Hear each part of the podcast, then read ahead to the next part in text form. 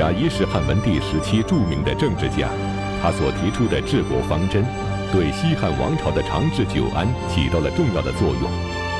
他的政论之作《过程论》和《论机注书》，不仅在中国历史上留下了重要的影响，而且被选入了现代教科书。但是，汉文帝虽然非常欣赏贾谊的才能，却一直不肯重用他，这是为什么呢？请继续关注《西汉》第十集《才子贾谊》。上一讲啊，咱们讲汉文帝以一纸诏书收服了南越，不动刀兵，致使这个四夷宾服是海内归心。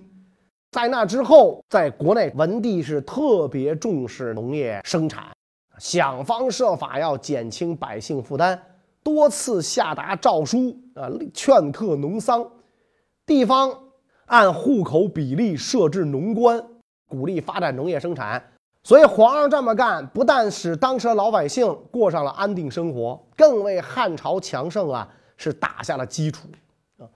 除了爱百姓啊，轻徭薄赋，劝课农桑，在国内除了这么干之外，作为这个汉文帝，更是非常非常的重视人才啊。这个立国之本呐，在于这个百姓啊，治国更是得看人才。所以这个文皇登基之后不久，就下令全国举荐贤良。来到这个朝廷里任职啊，因为这个诏令，所以朝廷里边来了个大才子，谁呢？贾谊。贾谊从小就刻苦学习，博览群书，先秦诸子无不涉猎。少年时代跟着这个荀子的弟子啊学习过，所以儒法两家都很精通，还是个文学青年啊，酷爱这个战国末期。大诗人屈原的著作，是一个这个学富五车这样的人才。高皇后五年啊，就是公元前一百八十三年，贾谊当时才十八岁，因为能够诵读《诗经》《尚书》和撰写文章，闻名于家乡河南郡。当时的这个河南郡守啊，是原来秦朝名相李斯的学生。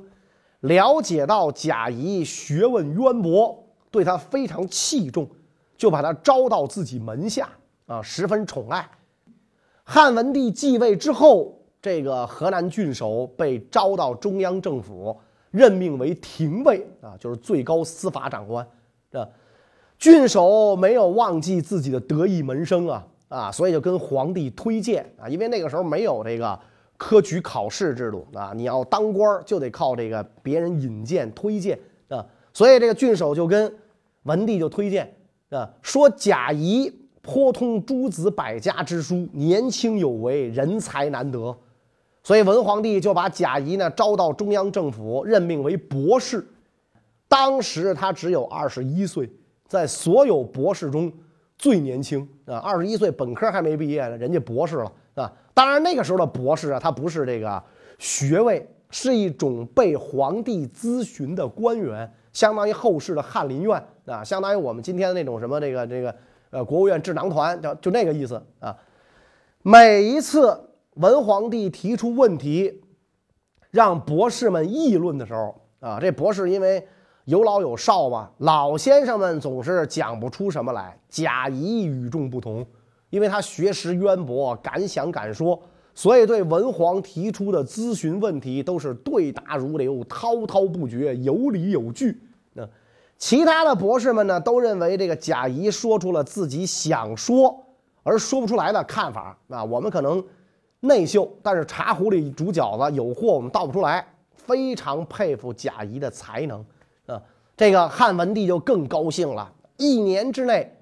就把这个贾谊啊提升为太中大夫，那这个呢比博士级别高了，但是呢没有什么实际权利啊，也是这议论正事儿这种官员。贾谊年纪轻轻就深得汉文帝的赏识，成为皇帝身边的一名议政官员。但是他所提出的政治理念和改革建议，汉文帝能够都接受吗？贾谊对于汉王朝的治国方针都提出了哪些建议呢？贾谊认为啊，汉朝已经建立二十多年了，政局大体稳定。为了巩固汉朝统治，所以呢，他向皇上提出了一系列的建议，请求皇帝呢采纳，对朝政进行改革。他的这些个改革建议啊，主要是针对汉承秦制而发的，啊，他认为呢，这个汉朝承袭了秦朝的败俗，啊，废弃礼义，啊，所以应该移风易俗，使天下回心而向道。所以他建立制定新的典章制度，兴礼乐，改正朔，易服色，变官制。改正朔就要改变秦朝以水为德，以每年十月一号为一年之始这样的历法啊。贾谊说十月一号应该是国庆嘛，不应该是元旦嘛，对吧？所以以后元旦还是一月一号。易服色就是改变秦朝服色上黑的制度。主张汉朝的服色啊应该上黄，啊，当时文皇刚刚继位，认为这个条件还不成熟，所以呢就没有采纳贾谊的这个建议啊。但是呢，对贾谊的其他建议，文帝是采纳的啊。比如贾谊提出过一个著名的《论机注书》，啊，指出当时社会上弃农经商啊，就是背本驱末啊，以及这个奢侈之风日日已长。这种现象对统治不利，所以他主张重农抑商，发展农业生产，加强粮食储备，预防饥荒，安天下，安百姓，治天下，巩固王朝统治。皇上就采纳了他的这个建议。另外呢，这个贾谊呢还帮助文帝修改制定了很多政策法令啊，然后遣遣送列侯，凡是有爵封的侯爵离开京城到自己的封地。汉文帝都采纳啊，但是呢，这些个法令和措施的实行有相当大的阻力啊，也使这个贾谊啊倍儿遭人恨啊。你甭说别的，遣列侯到自己的封地实行起来就很困难，是吧？很多功臣都不愿意离开京师，京师多好啊，花花世界，花天酒地，是吧？你驻京办现在你给撤了都不容易，首都多舒服啊！是吧？而且这个这个呃，当时丞相陈平已死，是吧？功劳最大、权最重的是将侯朱伯。汉文帝呢，让周勃带个头，免了他丞相职务，到自己封地就封。这样一来，列侯陆陆续续离开了京师。但是这个建议是贾谊出的，所以这些个元老重臣们就特别的讨厌这个贾谊。文皇帝看到贾谊有见识、年轻有为，对他十分赏识，就想让贾谊啊担任更高的公卿职位，委以重任，并且呢把这个意思啊交给大臣们讨论。没成想这么一讨论，遇到了重重阻力，啊，这个阻力首先来自功臣显贵，比如将侯周勃、颍阴侯灌婴。东阳侯张相如、御史大夫冯敬，啊，这些人坚决反对任用贾谊。道理很简单啊，你把人家的首都户口给勾销了，啊，你给人迁到外地去了，人家能让你好过吗？这些老臣显贵们，一方面因为贾谊年轻资历浅看不起他，另一方面也因他才华横溢，心怀妒忌。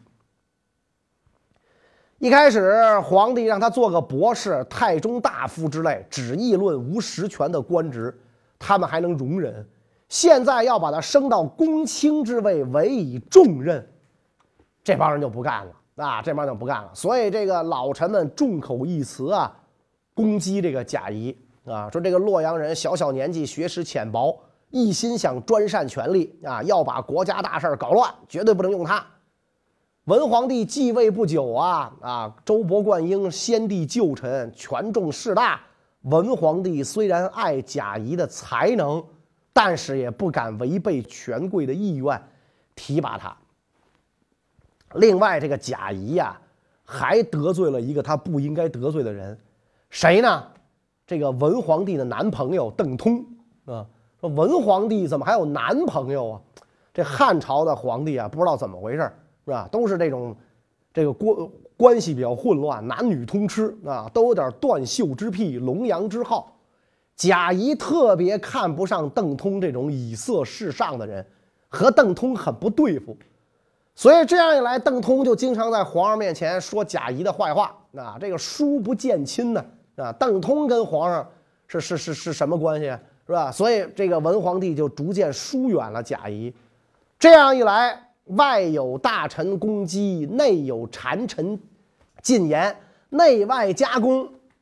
贾谊无法施展才能报复，连中央朝廷当中都无法立足，只好被贬出京师，到长沙国去当长沙王的太傅。长沙国地处湖南，离京师长安数千里之遥，当时交通不便，不像今天坐个动车是吧？长途跋涉，历尽千辛万苦，自不必说，更让贾谊难受啊，心中悲愤。满腹才学，心中的远大抱负，本想治军尧舜上，辅佐皇帝干一番大事业，如今却受禅被贬啊！所以他感到很大的挫折啊，深感孤独失望啊。他一想啊，将侯灌婴这些大臣攻击他，算不了什么，毕竟他们是功臣宿将啊，人家属于老一辈无产阶级革命家，为汉王朝出过大力。最让他难以忍受的是邓通这样的小人，你有何德何能啊？是吧？善于阿谀媚上，而自己恰恰是因为皇上听信这样的佞幸谗言而遭贬。贾谊无论如何也咽不下这口怨气。那皇上是一代明君呢，怎么能听信这等奸邪小人之话？贾谊虽然与屈原有着。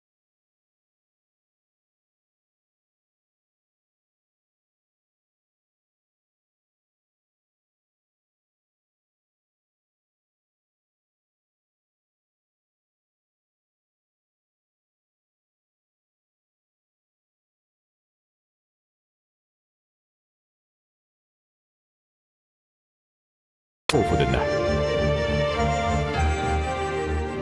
长沙国是当时唯一的一个异姓王国啊，国王姓吴啊。当时的国君呢是吴卓，从来安分守法啊。这个贾谊当上长沙王太傅，事儿也不多啊，因为这个长沙国也没什么正事儿要处理，有足够的时间来研究学问。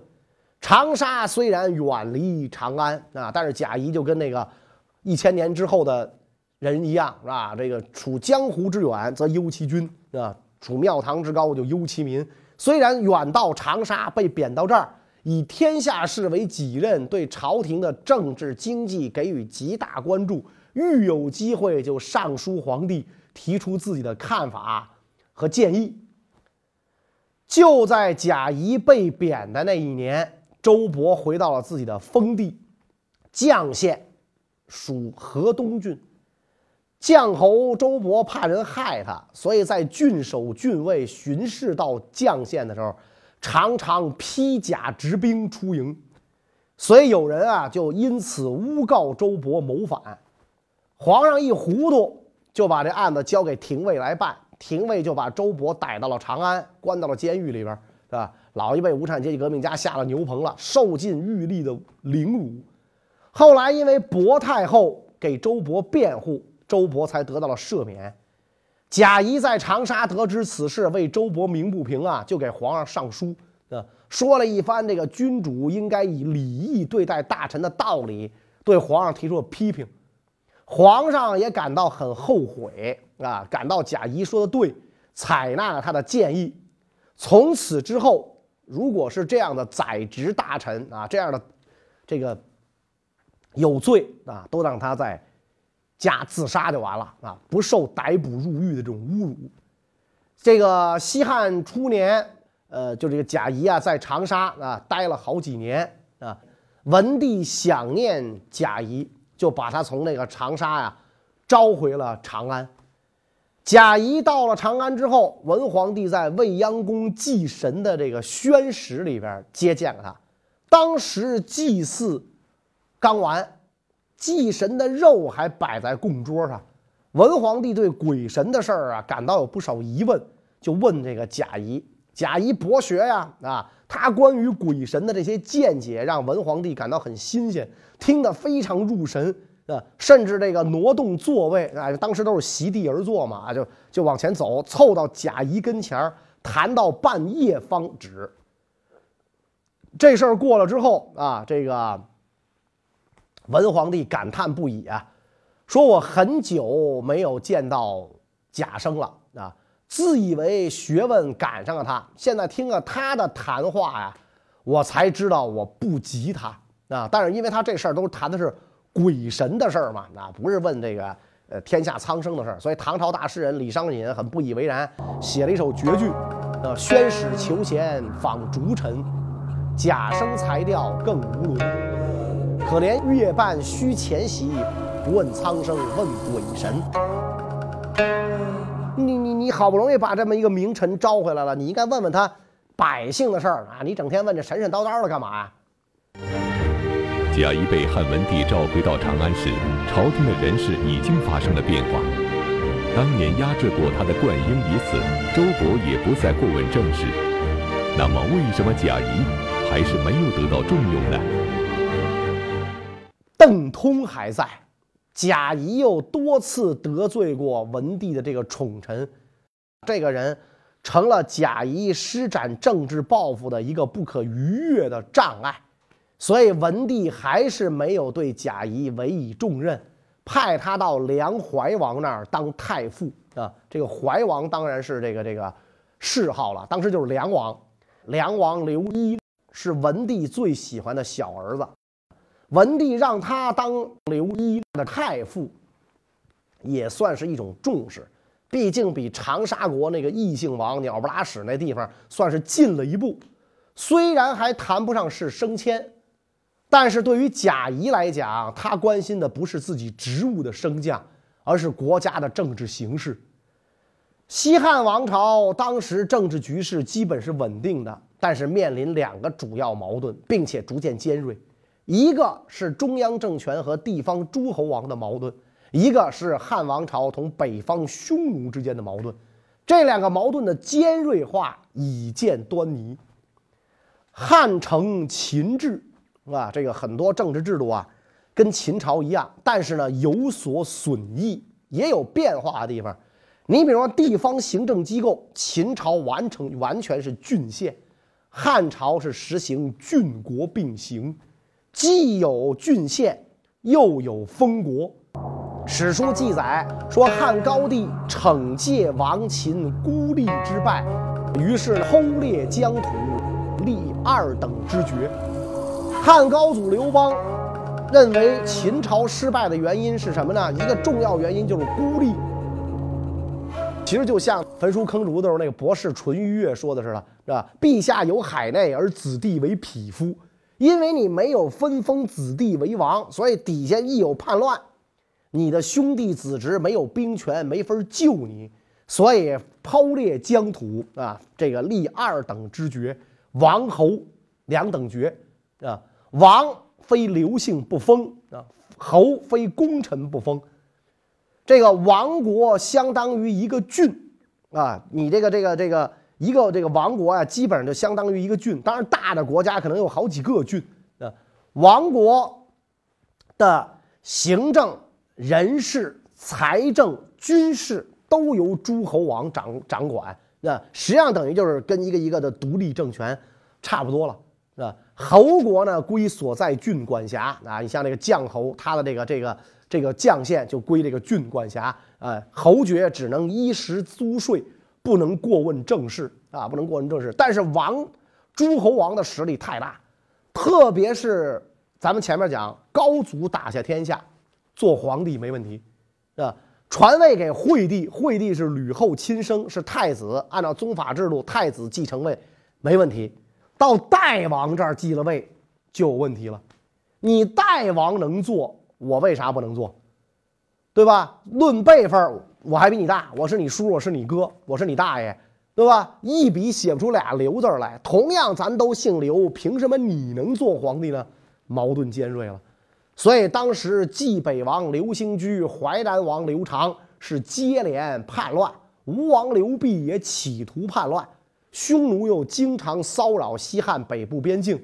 贾谊看到了其中啊，这个在这个盛世底下掩掩藏着严重的危机，身为关切，就给皇帝上书啊，这就是著名的《治安策》。贾谊的《治安策》曾被毛泽东称赞为西汉第一雄文，文章所提出的政治思想影响很大，被后世数位大臣所沿用。那么，贾谊在《治安策》中提出了哪些施政方案呢？这个贾谊就跟皇上讲说：“我看天下形势，可以痛哭的有一个问题，可以流涕的有两个问题，可以长叹息的有六个问题。”其他违法背礼的事儿啊，就太多了，难以一一列举。那些凡是认为天下以安且治的人，都是除了无知，就是阿谀奉承，不是真正懂得治乱大体的人。啊，说你把火放在柴堆底下，自己睡在柴堆上面，火没有燃烧起来，你就说平安无事。当今的形势就是这样，所以贾谊就给皇上分析了：危害西汉王朝政治安定的首要因素是诸侯王的存在以及他们企图叛乱的阴谋。高祖皇帝分封异姓王，十年之间反者九起，一年也不安宁，所以高祖皇帝把异姓王平定了，但是不吸取教训，又分封了同姓王。陛下，您继位初。天下还算安定，为什么呢？因为大的这个诸侯王啊，年纪尚幼，齐国、楚国啊，年纪尚幼，朝廷派去的太傅、国相还能掌握实权。可是现在几年过去了，诸侯王长大了，血气方刚，您派去的副相年老多病，有的都被罢免了。而诸侯王国的丞尉以上的官职，都是诸侯王自己的亲信。这种形势要发展下去，如果您想使国家政治安定，恐怕尧舜在世也办不到。然后贾谊接着跟皇上讲，说以前有人把异姓王叛乱归结为同朝廷关系疏远，这是不对的。同姓王是亲呐，但更靠不住，因为这些人更想当皇帝。所以，是否会叛乱，关键是看力量对比。啊，现在诸侯王势力强大，好比是大骨头。如果朝廷不用权势法治这把大斧子去砍，而想用仁义恩厚这把小薄刀去割，那么这个刀子不是被碰破口，就是被折断，无济于事。啊，现在的形势就像是人害了浮肿病。一条小腿儿肿得跟腰一样大，小指头肿得跟腿一样粗，只能平放，不能伸屈。一两个指头疼起来就不得了啊！如果不及时治疗，一定会成不治之症，即使扁鹊在世，也没法治了。那么贾谊跟皇上讲，应该怎么治呢？啊，贾谊说特别好治。重建诸侯而少其力，啊，在原有诸侯王的封地上分封更多的诸侯啊！你把这诸侯王啊变成一毛钱十一个，那就一分不值了。分散削弱他们的力量啊！所以贾谊建议，诸侯王死了之后，封地应该分割为若干块，分封给他的几个儿子。这样一来。可以让诸侯王的子孙们放心啊，他们知道会按照制度受封，就不会反叛朝廷。那这样一来，诸侯王的封地一代代分割下去，愈分愈少，直到地尽而止，力量也就越来越削弱，就不会反叛了。啊，另外，《治安策》里还提出，对于匈奴不能一味的和亲退让啊，来这个。换取和平，能战方能言和。所以这个《治安策》那当时可以讲是名动天下。啊。在治安策之后，贾谊陆续上书向汉文帝提出建议，但却一直未能引起重视。此时，一个意外事件将壮志难酬的贾谊彻底击溃。那么，到底发生了什么事情呢？到了文帝十一年，梁王刘一入朝，结果骑马的时候呢，坠马摔死了。啊，贾谊感到自己身为太傅没能尽到责任。深深的自责啊，经常哭泣，啊，心情抑郁。尽管如此，还是以国事为重，给皇帝啊出谋献策。到了文帝十二年，贾谊就在忧郁中啊病死了。当年他只有三十三岁啊，死因一方面是受小人谗言，自己大志不得酬；另一方面呢，就是梁怀王的死啊，贾谊很。自责啊，觉得自己没有尽好太傅的责任啊，所以这个致使这个大王早死啊，因此这贾谊也算是英年早逝。这个贾谊虽然一生受老臣的压制、小人的谗言，遭贬，没有登上公卿之位，但是他那些具有远见卓识的政论建议，文帝很重视啊，而且也很实行了。啊，这是那些个身居高位而碌碌无为的公卿们不能比拟的。贾谊的很多著作啊，像那《治安策》《过秦论》，今天都选进中学语文教材了。所以，北宋的这个大改革家王安石就曾经赞颂这个贾谊啊，说一时谋议略实行，谁道君王薄贾生？爵位自高言尽废。古来何斥万公卿？皇上虽然没给他大官，但是用他的谋略，所以这个国国皇帝也对他不错，是吧？你爵位很高的人，你说什么话皇上都不听，是吧？你这人也也也不怎么样，那也不怎么样啊。所以贾谊虽然没有身居高位，但是呢，在文帝一朝啊，起了很重大的作用，对汉王朝、西汉王朝的长治久安。更是起了重要作用。后来的皇帝就采取了很多贾谊的主张。那所以贾谊活着的时候，虽然没有受到朝廷的重用，但是他的思想主张啊是被历史证明了是正确的啊是正确的。文帝不仅仅在这一方面听取贾谊的建议，贾谊对皇帝在法治治国这个思想方面啊的很多这个见解。更是被文皇帝这个果断的实行啊。那么这些见解有哪些？皇帝又是怎么执行的呢？我们下一讲再讲。谢谢大家。